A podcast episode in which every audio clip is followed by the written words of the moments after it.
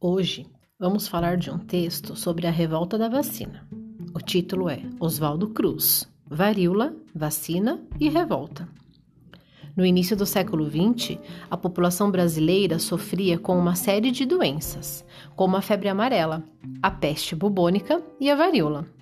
Para tentar acabar com essas doenças, em 1903, um jovem médico sanitarista chamado Oswaldo Cruz foi nomeado chefe da Diretoria de Saúde Pública da cidade do Rio de Janeiro, na época, capital do Brasil. Em menos de um ano, as medidas implantadas por Cruz surtiram efeito, diminuindo muito o número de infectados com febre amarela e peste bubônica.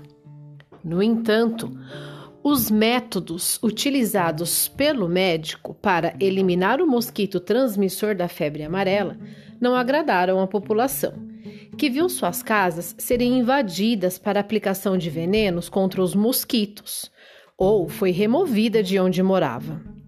O controle da peste bubônica foi bem aceito pela população. O governo até pagava uma quantia em dinheiro para quem recolhesse os ratos mortos. As pulgas desses animais transmitiam a doença. Para evitar o contágio por varíola, era necessário vacinar a população. O vírus da doença se espalhava pelo ar, através de gotículas expelidas quando um doente falava, tossia ou espirrava.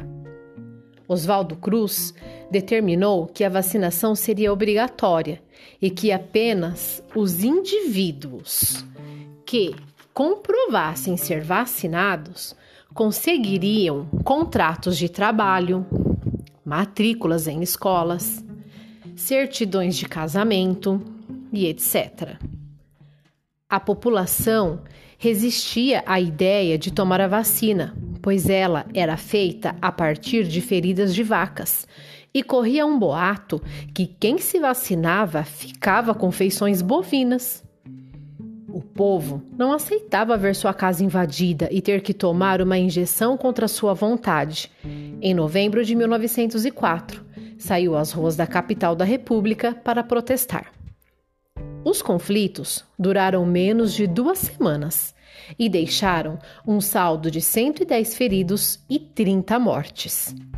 O governo se viu obrigado a desistir da vacinação obrigatória. Em 1908, o Rio de Janeiro foi atingido pela maior epidemia de varíola da sua história. A população, dessa vez, correu para ser vacinada.